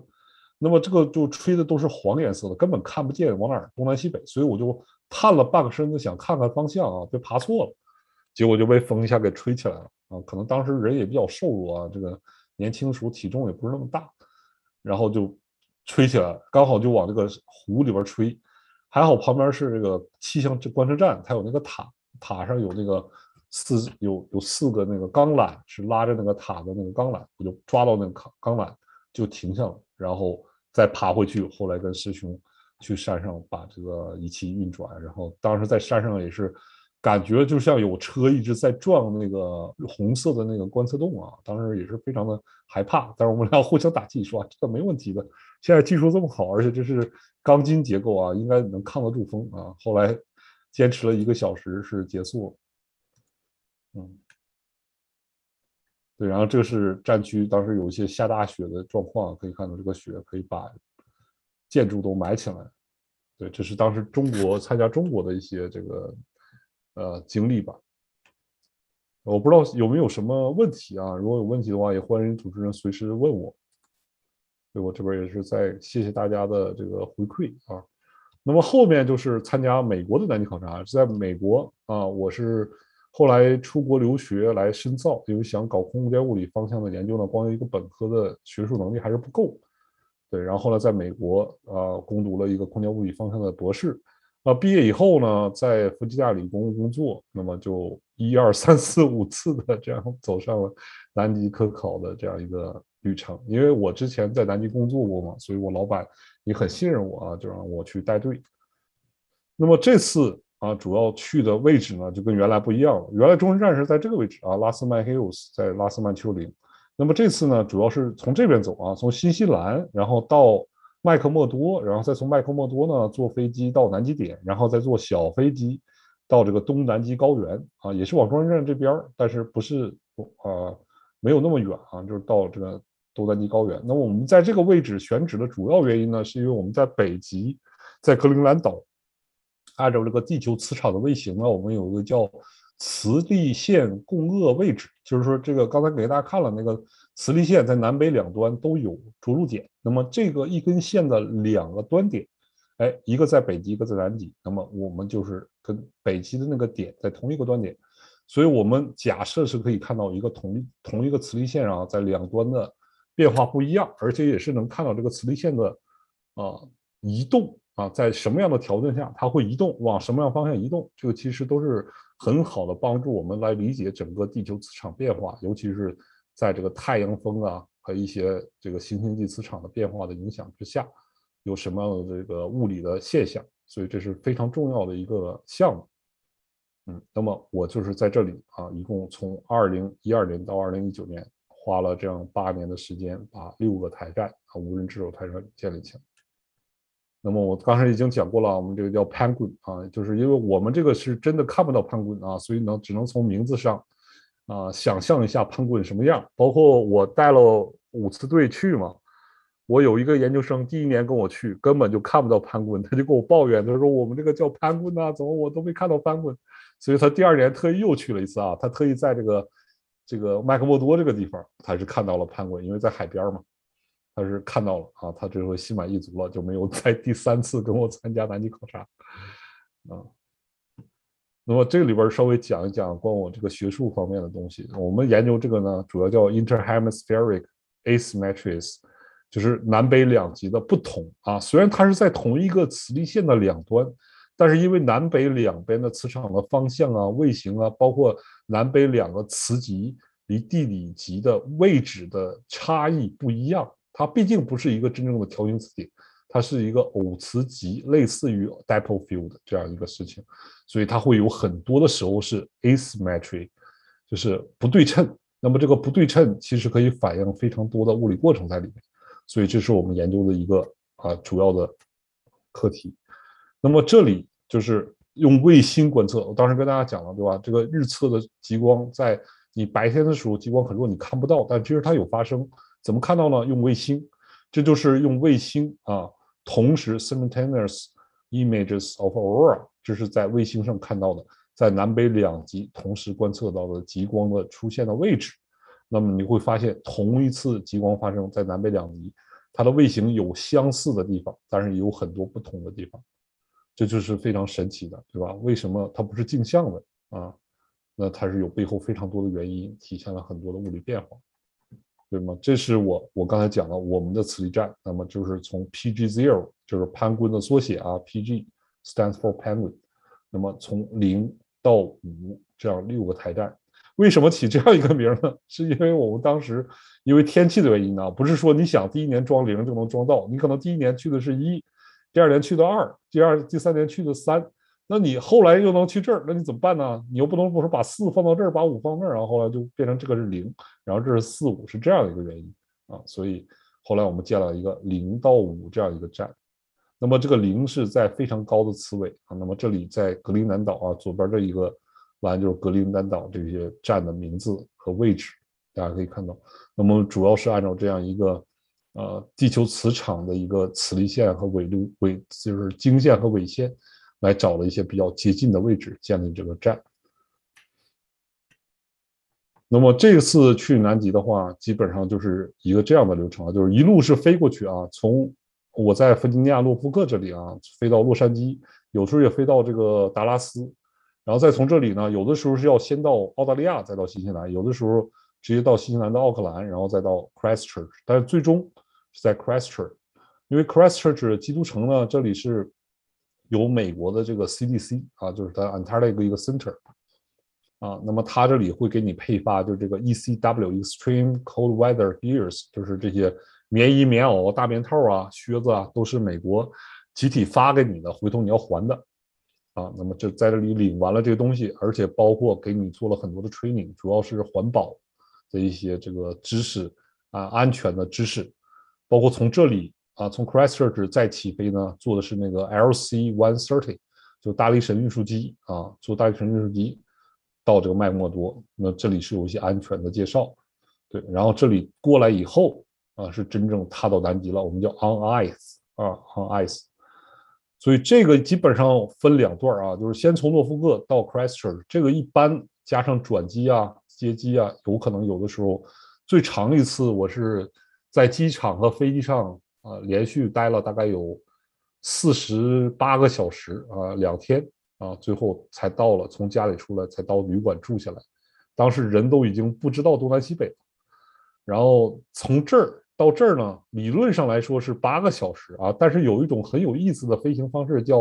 boomerang，就是那个回旋镖。它为什么叫 boomerang 呢？因为这个大力神的飞机的油量它是十二个小时还是十四个小时啊？是按照这个风有关的啊，它是有这样最长的油量。那么一旦如果飞到这儿以后啊，他说这里天气不好，南极无法降落，你怎么办呢？你就得往回飞啊。所以跟那个 澳大利亚那个 boom run 是一样的。叫回旋镖啊，所以如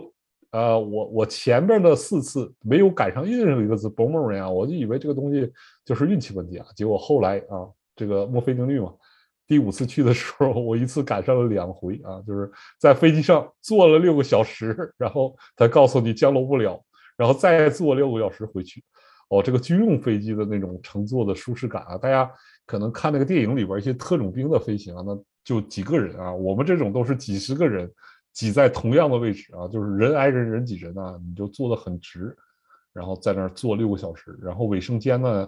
也就是一个布挡一个东西啊啊这样的一个卫生间，就是军队吧啊，只要人能过去，他不不考虑其他的东西，所以这是还是挺有意思的一个经历啊。那这个就是 LC One sirt 大力神啊，这有新的和老的，这个其实也在美国服役了好久啊，现在这个机型也是。严重的受损，也可能修不好了。对，所以他们现在也是在考虑找什么替换。它主要的好处，这个飞机还是比较用东北话来说，就比较皮实啊。这个飞机比较的呃呃耐耐寒，耐各种天气，而且它底下可以是轮子和这个 ski 啊两种方式。对，它在新西兰的时候，这个 ski 收上去就轮子，大家可以看到轮子着地。那么在南极呢，就是用这个。滑雪板着地，那么这个机场是实际上是在海滨上的一个机场，在麦克默多外面。那么右边这个就是我刚才说这个麦克默多站，这个站呢，我们平时管叫 Mac Town 啊，Mac Town。那么 Mac Town 的话，它最多的时候可以有一千多人，这个其实就是相当于美国一个小镇子了。可以看到这么多的建筑啊，这是中间这个地方是食堂啊，主食堂，还有一些宿舍。那么这边是主要的宿舍，这边是。啊，主要是一些呃车库啊，啊机械啊，然后这边是一些仓库和行政，这边是行政，这边还是宿舍。那这边可以看到油罐啊，油罐。那么美国的南极呢，主要是 NSF 自然基金委下边的，它有个 USAP，而们啊 US Antarctic Program，它是来主要负责，所以它这个打了他们东家的牌子啊，NSF。那么这个南极点这个站呢，这个是也是几代站啊，就是现在目前应用的这个站叫 Elevated Station，它是可以底下有柱子，大家仔细看啊，这里是有柱子，它可以通过这个柱子把这个站给顶起来。啊，当然这个肯定是非常难做的一件事啊，因为在南极它这个雪啊是每年都会沉积的，对吧？所以才有这个冰盖，才有打冰样这个事情，对吧？那么为了保证这个站这么花了很多钱去建一个站不会很快被埋起来，原来有个 dome，大家如果早一点知道的话，有个 dome，它这个就是后来被整个雪埋起来了，埋起来以后每年要花很大精力去把它挖出来，所以这个现在就用了一个新的方式，用这个可以升降啊，可以把它升上去。所以这是南极点的站。那么在这次去里边是有很多野外的工作啊，我们这是我们的仪器的一些图啊，这个一些视频可以在我 YouTube 上可以找到。那么主要就是面临了很多这个 cable 的问题啊，这个就是很多是在野外嘛，因为野外你这些电线的维护啊，因为它是非常细小，而且我们已经用了最好的特氟龙这样的一个包皮啊，但是很多时候还是会因为操作啊各方面的。问题造成这个导线的折断啊，这是造成仪器故障的很大的一个原因。最脆弱的是它。那么再一个就是天气不可控啊。然后我们去外边，这次的去南极高原呢，它之所以叫高原的话，是因为它确实挺高的啊。最高的地方有四四千多米，而且这个四千多米呢是那个南极的这个零下四十多度的四千多米，所以它这个物理的高度可能还要更高。所以在那个地方。啊，我的体会最深的就是啊，你就是你的热源啊！不知道大家有没有这个体验？就是你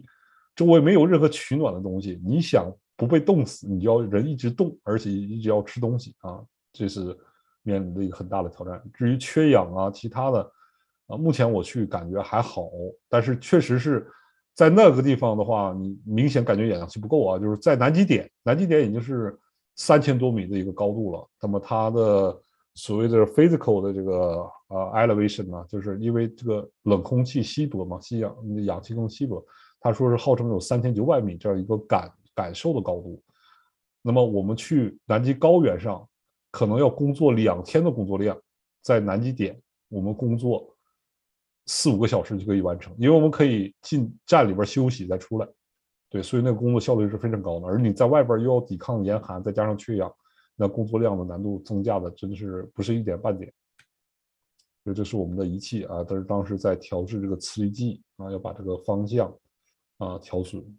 然后我们是通过卫星电话啊远程监控，因为在这个位置你没有办法用一个电脑去正常工作啊，而且也没有办法去找接口把它接上，因为这个任何的接口可能最后都是一个安全隐患，所以我们用的是远程的通讯。对，然后这就是我们用的这个小飞机啊，Twin Otter。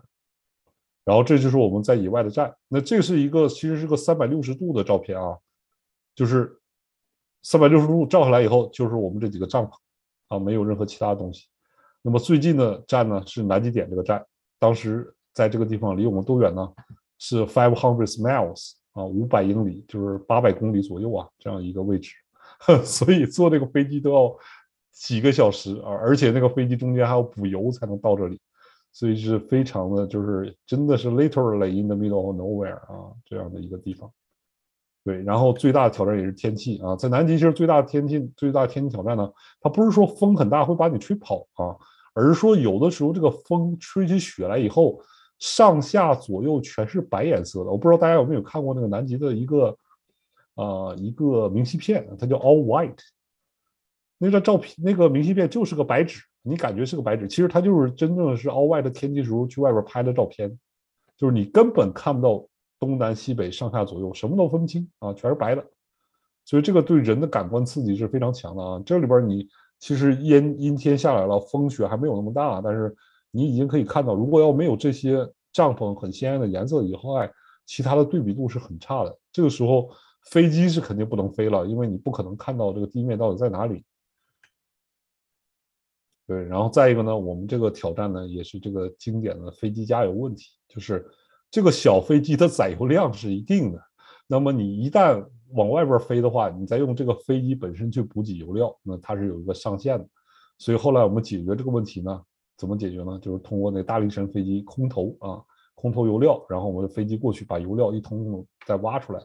然后再加油啊，这就是当时啊空投油料以后把它挖出来，在这个地方设立一些中继站啊，我们要先飞几个架次去这里把所有油料加出来，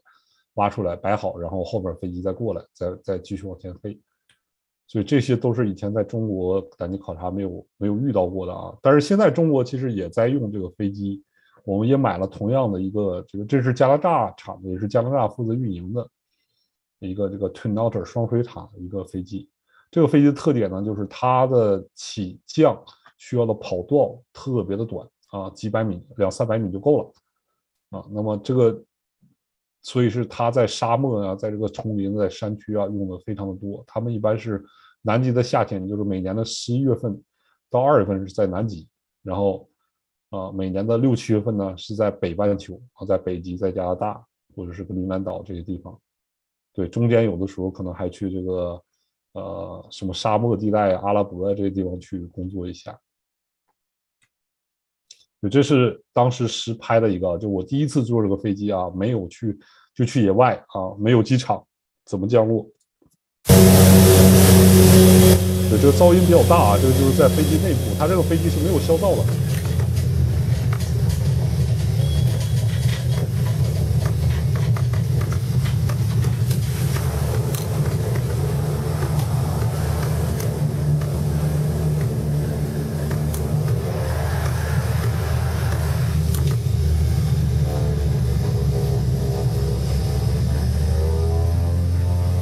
这个飞机是真正停下来了。那么这些飞行员其实都是非常的、非常的、非常的有经验的飞行员。他一般这个正驾驶的飞行员一般都是四五十岁的年纪啊，就是年富力强的时候，那么带一个副驾驶，然后再有一个地勤啊，三个人一个小组。那么他们出野外的时候，一般就是两个人正副驾驶啊，然后去开这个飞机。然后当时这个我这个 YouTube 视频有上下两两部分啊，这个。第一次就是他试着第一次降了一下，并没有下来，然后又拉起来了。那么后来这个 YouTube 上大神也很多啊，就是告诉我们，他说这个其实就是他们野外经常用的一个方式，就想试试这个雪的硬度有多少。所以第一次邦，我就感觉像撞了一下以后又抬起来了，我以为是出了什么事，然后结果他转一圈下来，哎，就就降下来了。后来那个大神跟我一讲，哦，我才明白原来是这样，就是相当于他们一个技巧，要先看看能不能降下来，他免得一次。降的太狠了，或者这个地太硬了，它这会把这个这个飞机底下这个雪橇啊，ski 如果撞断的话，那这个飞机就不可能起飞了，对吧？它没办法滑行，它就会被困在这儿，那就比较麻烦。所以他这个飞行员是非常有经验的。但是这个每一次去啊，也还真的是觉得啊，这个呃还是要要拼拼运气的啊，尤其这个起飞的时候，每一次起降，嗯。那这个就是在我们营地啊，这个飞机就我们就在飞机旁边搭的营地，因为这个物资啊就放在旁边。那么最最早的第一次去啊，是我们搭了这两个叫 Scott tent，这是最早那个 Scott 他们带的那种类型的 tent。这种的 tent 的好处呢是它抗风，而且是保暖。这个是帆布的，不透气，但是缺点也是不透气，而且很重。那我们现在多数用的是这种山地的这个 tent。就是这种新新式的，包括这种啊，这种是我们现在主要用。这个叫 Kiva tent，这个 Kiva tent 其实平时一般我们是用来做这个简易厕所的啊。那年因为我们四个都是男生啊，我们就在外面上厕所比较多。那么这个就是我临时搭了一下，很快的就可以工作，所以我就晚上睡在这里啊。这里边是没有厕所的啊，平时是做厕所用。那么我们的 Mountainer，我们有专门一个 Mountaineer 住在这里，然后我的学生住一个，还有一个同事住一个，我们四个人一个一个 tent。然后这个是一个吃饭的视频啊，这个我觉得还蛮有意思的。Yeah, I recall the video. It? Yeah, got got on the video. 对，他在切的是一个英式 muffin 啊，我们当时在野外已经宿营了两天。然后要把它切开，因为它带的那个烤这个英式 muffin 的东西呢，你是要把它切开才能放进去的。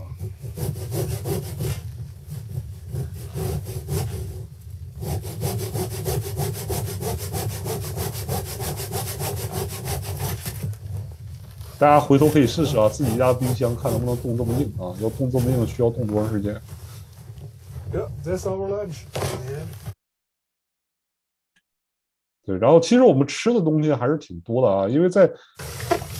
南极它是安全规定，就是你要去三天，你要带九天的食物，然后再加上应急的食物是一周的，就是那种加水就可以吃的啊，就九天是正常的食物。那么我们当时做饭呢，就是用这个 mountain 在在山山地上用的这种啊，用液化气罐的。其实我们有很多种原料，也有用那个柴油的，用那个航空煤油，你要把油泵进去这种。对，有不同的方式。然后我们专门有一个 mountain 人。其实这一年，这一年的天气特别好。我第一次啊参加美国这个南极考察，天气特别的好，就是我在野外工作了四天，都是晴天，而且没有风。所以你看，我们就在外边直接做饭啊。后来。我们就带了一个帐篷，在帐篷里做饭。那个时候就有的时候天气不好啊，这个帐篷还是很有用的。但是第一次去，特别的 lucky 啊，就是感觉我们就开玩笑说，如果要不是这么冷，感觉就在 beach 上，这个这个在在烧烤啊，在聊天啊，就很很惬意。因为在那个地方冷，其实主要是风吹，这个 wind chill 啊是非常要命。在我是东北人嘛，这个这个这个小风啊，小西北风像刀割的一样啊。这边应该是西南风啊，因为风都是从南边吹来。这个南风啊，吹的你真的是跟刀割一样。如果没风的话，你只是觉得干冷就还好一点。这是我们吃饭，大家可以看到啊，吃完饭这上面马上就都冻成冰碴了。这是那年真的是特别的幸运啊，所以我们都在外边啊，也不觉得那么冷。这是我们用的炉子。然后这个也是一个比较好玩的这个 video，我就觉得每次我们要穿这么多东西从这个帐篷里钻出来。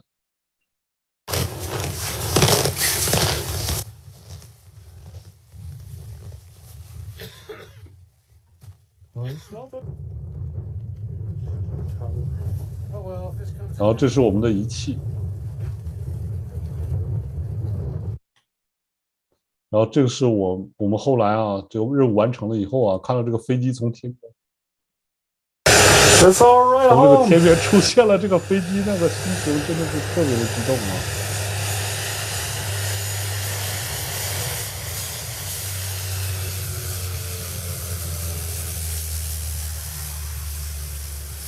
！Beautiful. 你可以看到这个飞机就这么短，它就降落了啊，这个起降是非常的短。对，然后完成任务啊，非常开心，大家回家。那么今天这个稍微有点超时啊，所以就先讲到这里。那么我我们做了这么多去南极的事情啊，花了这么多时间和精力，包括啊、我后来其实参加两次南极考察的时候，我爱人都在怀孕啊。那么包括有一次啊，她是她是属于高龄产妇嘛，也是属于高危产妇，然后还要需要做手术才能保住胎儿，所以当时有一次我就 schedule 了这个手术，我算好了时间。而且余了两个月、两个星期的空余，因为在南极啊，这个工作真的是很难确定什么时候可以完成。我打了两个、两个两周时间作为 cushion，结果我们在困到南极点出不来，最后啊，我也是巧了，另外一个学校刚好跟我也是在东南极工作的一个一个算是同行吧。他是搞这个射电天文的，他们也要去倒煤，也在东南南极。我们平时都是竞争啊，争那个 Twin o t e r 的使用权。那么他的老婆刚好那年也是高危产妇，也在美国要生孩子，然后我们两个着急都回不去啊，最后各种的想办法打电话、写邮件呢。然后而且他美国人也有很多任务要完成嘛，他们要运人去南极点，也要把南极点人运出来，所以最后他们雇了一个额外的一个私人飞机。啊，把我们十几个人运出来了，然后我赶紧就从南极点飞出来到麦克默多，麦克默多第二天飞新西兰，新西兰飞澳大利亚，转机到洛杉矶，然后洛杉矶再飞到华盛顿，华盛顿再飞到我这个诺福克。我是早上六点钟到家，然后早上九点钟带着老婆去的医院做的手术，所以就是在南极这个这个科考啊，对我来说是。很有科学意义啊，也很有这个个人个自己的人生上，我觉得也是蛮有趣的一个挑战。但是这个背后很多人的支持啊，非常多的支持，尤其是来自于家人，那么付出这么多啊，也要经常思考我们做的事情是不是对未来能够产生影响。那么我们花了这么大力气做的东西，是不是能真的出一些科研成果？再一个呢，就是发现要把这个事情做好，真的是最好的方法就是合作。那么现在，我现在一个很大的项目呢，就是在跟这个中国的南极考察合作，我们要把我们这套仪器在中山站和南极点站之间再放上三套。这样的话可以形成一个，就是我们原来的那一套呢是垂直于沿着这个经度线，现在这是沿着纬度线，这样一个二维的一个在南极的一个观测网，刚好跟北极的二维的一个观测网形成一个南北两极的二维观测网，可以研究到更多的这样，尤其我们这个区间呢又是刚好在那个漏斗啊日向极光发生的地方，可以研研研究到很多的这个动态的 dynamic 的背后的物理现象，能够希望能够推动一些。对自然的这个思考，那么这样啊，六次南极下来，从九九年到现在也是二十多年了。这个，呃，他们都说我从一个年轻的科学家变成一个慈祥的老科学家啊，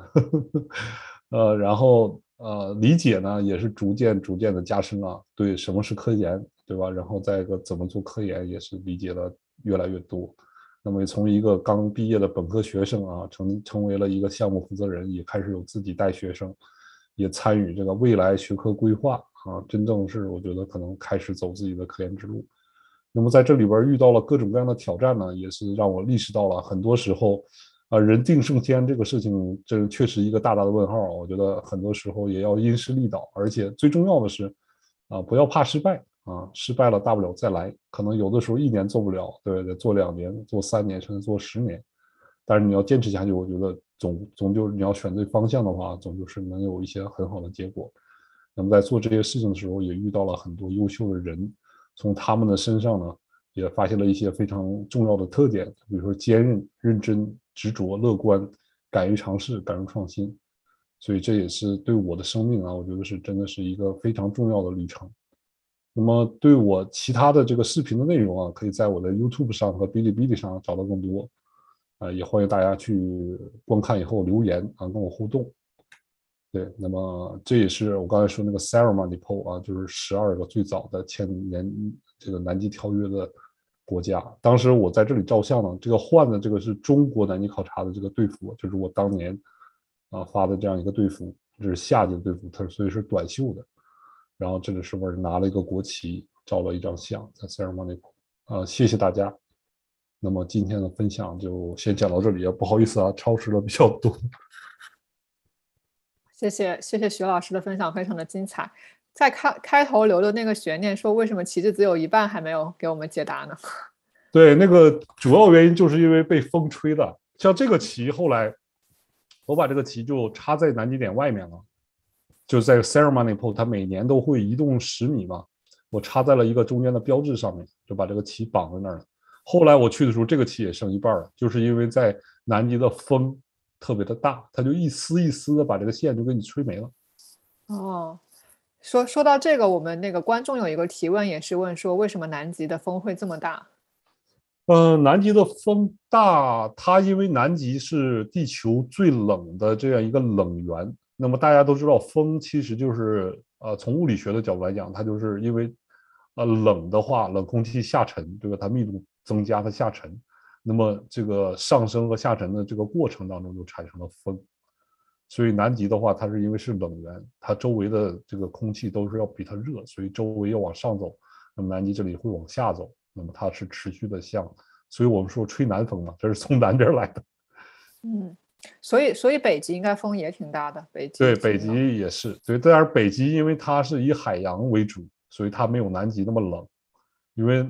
海洋的话，它这个热容比比较高。嗯，好的。那我现在来依次的呃念一下观众的提问哈。那个呃，刚才讲到有一个观众提问是为什么 Solar Storm 速度会这么慢？只要要六个小时才能到达水星。Solar Storm 有实体吗？呃，solar storm，我们讲的这个就是他刚才说，它是这个 billions tons of plasma，就是几亿、十几亿、上千亿吨的这样一个等离子体。那等离子体它本身是很稀薄的，但是它质量可以非常的大，因为它的空间体积特别大。那这个速度的快与慢其实相对的。那么它一般打到地球上的时候，慢的时候是每秒钟两三百公里。高速的太阳风，非常大的这样的一个很强烈的太阳风，可以达到八九百公里每秒钟。但是你要是说跟这个射电、跟光比的话，那它的速度肯定是低的。嗯，就相对而言是比较慢的。对对对，但是你要跟我们真正这个大自然里边的一些运动来讲，那每秒钟几百公里的速度还是非常快的。嗯，所以它的实体就是等离子体。对，它等离子体，它是就是很稀薄、很稀薄的气体。好的，然后下一位观众提问，并且有人帮忙回答了，然后 看看您帮忙 comment 一下这个回答的是不是正确的。说有有有观众问，请问太阳系所有的行星都有磁极和磁场吗？然后有观众帮忙回答说，行星磁场大部分都有，不过强弱不同，方向也不一定和自转轴相同。对，是的，是的。其实我我对这个呃叫行星际的这个物理做的少，对，确实就是这，大家可以在网上都可以查到，就是不同的地方、不同的行星，它是这个地球的磁场主要是由于地球内部的这个，因为地球内部也是高温高压嘛，它也是相当于等离子体，它是有自己的流转的方式。那么它是我们是有这个所谓的 dynamo 啊发电机这样的一个原理，它会通过这些等离子体电流啊各方面的这个运动，产生地球这个磁场。它本身其实是非常复杂。我们平时说这个偶磁极偶就是 dipole field 偶偶磁极的这样一个模型呢，是一个近似。啊，具体的话，大家可以去网上，哪怕 Wikipedia 都有这个地球磁场的模型啊，大家可以看到那电脑模拟的模型是非常复杂的。那么再一个就是地球除了这个内核以外，外边这个地壳里边的这个磁，就是呃岩石，它的带电的，就是带磁的这些性质不一样，它也会造成地球磁场的这个不均匀。那么这个地球自转，呃，跟这个磁场的这个电流的自转刚好，它是有一定的重合，它的倾角是在十几度左右，它南北两极不一样。所以这个其实对我们地球能够存在生命啊，都是有很大的关系的。那么其他的行星，它这个包括自转的轴啊，跟这个太阳之间，它是有不同的这个方式。对，这个确实不一样。也非常感谢这个朋友帮着这个回答，对这些知识确实是非常的神奇啊。大家感兴趣的话，可以一一去网上去找一找答案。嗯，好的。嗯，然后有一个观众说，可以再解释一下极光的形成原理吗？带电的离子为什么会发光呢？呃，极光的原理最基本上来讲，咱们举一个呃，当然这个有点暴露年龄了，就是原来的这个电视机还有这个摄像啊，不是这个显示器，它是这种所谓电子管发光啊，就是用后边加速，对吧？把这个东西打到屏幕上，打到屏幕上以后，它会啊吸吸收一个能量以后，产生所谓这个能级跃迁。那么这个大气层里边，就是我们再高一点这个电离层的高度，一般极光发生是几百公里这样一个高度。那么它这个由于外界太阳风跟地球磁场交互，产生了一些加速，那么电场和磁场带下来这样离子，它打造大气的这个里边的这些分子和原子，氧气啊，或者是钠呀这些东西，它会造成它的这个能级跃迁。能级跃迁，它会再变回原来那个能级的话，它就发光，所以这个就是我们产生极光的主要原因。嗯对，我不知道这个讲清楚了没有？就是光学上，就是这个呃原子物理里边的这一个能级跃迁，然后再恢复到原来的能级，它发光，这样是就是激光发光的一个主要原理。好的，我我大概听懂了。没，好的。然后我记得刚才有一条观众评论，就好好像现在可能是观众自己撤销了，就是在您呃分享那个图片的时候说啊哈哈好萌啊，啊忘忘记是在讲我讲不知道是不是讲那个啊，企鹅跟我合照啊？嗯，嗯，好像是那个时候说的，对，OK。然后最后一个问题是，嗯，需要就是说，刚才您好像有提到说要一直吃，就是很冷嘛，要一直吃东西，通过自己啊发热，然后保持这个温嗯度。然后就有观众问说，如果需要一直吃东西保暖，所以好奇老师科考回来之后到底是胖了还是瘦了？哦，真的话，在野外工作的时候，你人肯定是瘦的，因为它那个消耗是非常大的。但是吃的东西真的是热量非常高啊，我们呃一般来说每一个小时都让你吃一些 snack，那么我们吃的主要的食物其实很多时候要加非常多的 cheese 在里边。嗯然后不停的喝这个 hot cocoa，喝这个热的巧克力，对，但是因为一天下来，你加上工作，再加上高原的这种反应，本身你消耗也很大，然后基本上出去工作回来，基本是每天掉一斤这样一个速度啊，所以大家可以考虑参加南极科考减肥啊。这个因为天气比较冷，然后人体本本来发热就可就会消耗很大的一部分对对对对。对，好，然后又有进来一个问题，说在南极有和企鹅有过接触吗？比如说投食、建立关系之类的。好像刚才有提到过，可能这位观众没有听到，那你再说一下。对这个跟企鹅的事情，就是我要呃特别强调啊，就是呃按照南极条约来讲，包括这个南极的这个环保啊是特别重要的。那么对于这个企鹅也好，其他的生物也好，它一个非常明显的规定，非常重要的规定就是你的行动不能改变它的行动。如果你要改变了它的行动，那就说明你已经越过了环保这个线。这个道理其实也很简单，比如我跟你讲，就是企鹅它，比如说这个帝企鹅，你看它很可爱，对吧？你要去追过去抱它一下，那么它的第一反应，它可能是不想让你抱，它会跑。但是企鹅的进食其实非常非常非常的有限。你想这个《帝企鹅日记》，不知道大家看过没有啊？那个纪录片，它这个它的获食都是要走到外边很远的地方，在那么冷的地方。就像我去南极高原，我们还有各种的食物，当时就可以吃，每天都瘦一斤。那么企鹅的话，这他们瘦几十斤啊，就是为了这个孵卵，包括这个觅食啊。然后他们冬天都不会离开。他夏天吃的东西就是我们去的时候都是夏天，那夏天吃的东西都要存储起来，为冬天来过生活、来生存。所以你真的你可能追这个企鹅追个十几二十米，它消耗掉那些能量，它万一以后补不回来，真的可能就死掉。嗯对，所以这个是非常重要的一个事情要要注意的。但是我在企在这个南极也真抱过企鹅，就是我在哔哩哔哩上有上传一个。就营救小企鹅的一个视频，就是我们当时去企鹅岛，虽然我们不能去靠近企鹅，对啊，但是嘛要注意跟它们保持距离。但是啊，我们在企鹅岛啊，他说它有很多这个冰缝，里边真的看到有小企鹅冻死的尸体卡在里边，它爬不出来嘛，冻死了。然后当时听到有活的小企鹅在叫，那么这个其实也是一个，包括好像当时拍《帝企鹅日记》的时候，他那个摄像团也被人发过这样的评论，就是。真的遇到这个企鹅被困在那里，你救还是不救，对吧？作为自然的选择的话来讲，说你可能是自然选择，那掉进去就是弱者，就不要救它。但是我们当时还是选择救了它啊，这也希望大家去这个讨论一下。当时好像在我那个视频底下，大家也讨论过，到底是救还是不救啊？我觉得我们当时选择是救，所以当时救的时候抱过这个小企鹅，啊，就是把它从那个真的是从冰缝里把它。跳进去把它挖出来，然后抱出来，大家可以去看看这个视频。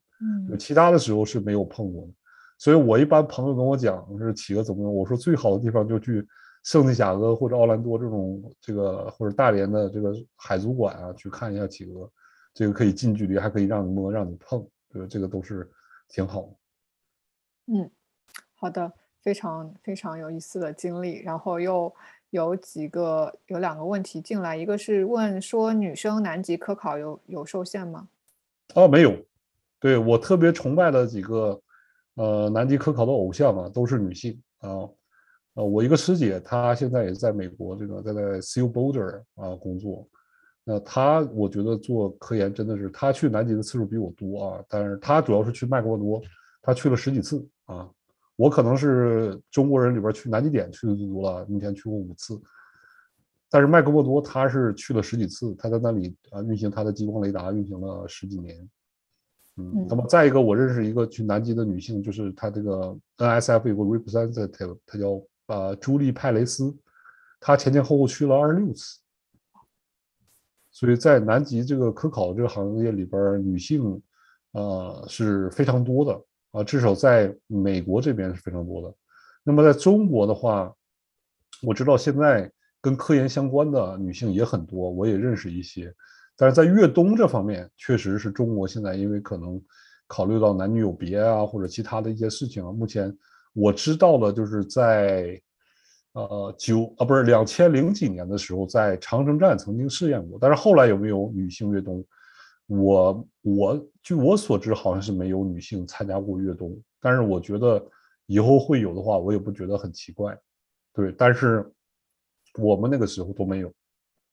嗯，对，主要是要。身体素质要要比较好。对，身体素质是一方面，再一个也要看你科研的内容和这个，呃，就是考察项目是不是有关系。所以去南极考察还是要有这个一定的手续和过程，要需要得到批准的，对吧？对，像中美的话，去南极考察都是非常严格的，这个有叫 physical qualification，就是我们叫 PQ，就是身体素质的这样一个资格的审查。如果你要越冬的话，还会进行一个心理的测试。它这个心理测试呢，就是说极端环境下，它默认你肯定会疯掉，但是你疯掉了以后是自己去泡杯茶解解闷儿，还是说拿刀会杀人啊？然后他最后会决定选不选你。就抗压能力测试。对对，随行的会有医生或者是呃心理啊有的治疗师之类的吗？呃，心理治疗师以前倒没有，但是这个医生是有的，战医是有的，一一般都是至少有一到两个看人的总数，啊、外科医生为主，然后哦包括这个站上都是有小型的医院，对，然后牙牙的设备也是有的，但是一般他都建议你提前把呃这个牙上的一些事事情都治得好，舒舒服服的，嗯。嗯嗯，好的。那个下一位观众讲到日本电影《南极料理人》里面嗯那么嗯好吃，真的能做到吗？这个特别推荐啊！那个《南极料理人》，我觉得是拍的还是相对来说非常真实的啊，尤其是中国的南极考察，其实原来借鉴了很多日本啊，我们跟日本这个 NIPR National Institute of Power Research 跟他们这个国立基地研究所合作很多啊。我当时说了嘛，我去九九年的时候就去那儿工作了一段时间。那么这个食物的种类其实是非常的少，但是他们那一届刚好赶上那个厨师啊，是非常的有心，用心在做，这可能也跟日本人的特点有关系。但是其实你看看他那个食材是很有限的，实际上然后他那个生活，包括里边生活遇到的事情啊，就是人很无聊，都干什么事情啊？那个其实啊、很真实。对，吃的呢，啊、我觉得看啊、我今天没有放那么多，就是在在中国当时吃的时候真的是不是很多，就是我是东北长大的，因为冬天没有什么青菜，都习惯了吃这个白菜萝卜，吃一冬都没问题。对，在南极差不多就这样，就是没有什么新鲜蔬菜，都是这个速冻的或者干的。但是南方的一些同事可能就不适应。嗯嗯，好的。然后除了科考以外，普通人有什么机会能去南极吗？现在的话，其实呃，中国人去南极旅游的方法和途径是越来越多的，包括我现在也认识一些去南极搞旅游的大神，像什么木易啊，还有一些其他的朋友啊、那么他们主要是做这个 cruise 的比较多，就是你去南美，然后通过坐船去南极半岛旅游一下，这样比较多。那么真正去南极内陆的话，啊，像我知道这个加拿大是有公司的，然后还有一些国内的现在也开始在联系他们在做。我在去美国参加南美国南极考察这么多年，开始头几年的时候没有看到过中国人，没有赶上到中国人在南极点来旅游。但是啊，一六年的时候，我第一次碰到了中国人包机在南极点降落，就是为了这个赶新年的时候去那里，啊，就是元旦去那里，在那儿停留了半天。当时还遇到这个两个北大的师兄师姐，他那个师姐知道我要去野外考察，还送了我一包方便面。他说这个出去的时候没啥好吃的，这个国内的方便面给你送一包，给我感动的也非常的，呃，非常感动。当时我们出去还真就吃了那个方便面，还挺好吃的。对，然后这个是头一次遇到咱们中国人包机去了，所以说现在中国人呃也有这个实力了，然后也有这个时间，所以去南极旅游是有很多途径的。然后价格的话，可能一般这种包机的话比较贵，好像当时我问了他们，啊、是六十万人民币吧，大概合起来十万十万美金。那么美国的话，这样的一趟的话，大概是在五万到六万美金。那么做 cruise 的话，一般是两千到四千不等，看你 cruise 的这个级别。对，但是整体来讲，现在对南极因为环保的问题，对南极的这个旅游的名额和形式是要求越来越多。所以如果你要想去的话，劝你尽早，因为可能后面的话，没准儿他会再要求严格，以后或者你要排队啊，或者怎么样的，可能就比较难。嗯，cruise 可以就是 cruise 旅游的旅客是可以上岸的，对吧？就是短暂对的。对，它是可以短暂上岸。一般 cruise 的话，就是从彭塔佩斯啊，或者一些其他地方，也有澳澳大利亚去的。那么它一般开呃几天到达南极，然后在这个乔治王半岛这个地方，它是有一些公共区域，你可以靠岸，可以坐小艇靠岸，包括有一些还可以去战区去参观。但是这就看每个团的这个路线不一样，它可能会有些区别。好的，最后一位观众问，可以再讲一下主讲的 B 站号吗？然后这个我们的公众人员已经放到了直播的屏幕上啊，在直播屏幕的右边可以看到徐老师的 B 站公众号。对，就是 Leo 大叔在南极，因为我英文名叫 Leo。好，那谢谢。对，那现在 OK，所有观众的问题都回答完了，看徐老师这边还有什么需要补充的吗？嗯，没有了。然后这个非常感谢主持人，呃，和这个活动的组织者能够办这样一个活动。然后南极的话，其实是很神秘的。然后我们也需要很多的人来参与到，不光是旅游啊，也是希望能够参与到对南极的保护，包括对这个科研。我们需要各种各样的人才。像我认识到的人里边，啊、除了做科研以外啊，除了这个生物地质啊、冰川。空间物理各种各样的科研以外，啊，天文啊，那么还有很多是参加南极其他的活动，比如说我们需要有啊登山运动员，需要有医生，需要有厨师，还有这个很多的大型机械操作，其实这都是你可以去南极工作生活的一种方式。嗯，嗯，就好的，那对，非常，那就非常感谢徐老师的分享，我觉得非常有意思。感觉好像我们也跟着一起做了一次云旅游。好，那在今天的活动结束之前呢，我预告一下接下来的活动安排。那下周六北美时间的下周六十月二十三号，也是弗吉尼亚啊理工电力工程专业的博士孙瑞会给我们带来地球啊手册系列的第四期，从太阳到地球磁场风暴与人类电力系统。那欢迎大家 follow 我们。的社交公众号来进行关注。那今天的活动到这里就结束了，就再次感谢徐老师的分享。大家周末愉快，我们下周再见。嗯，谢谢谢谢大家的参与。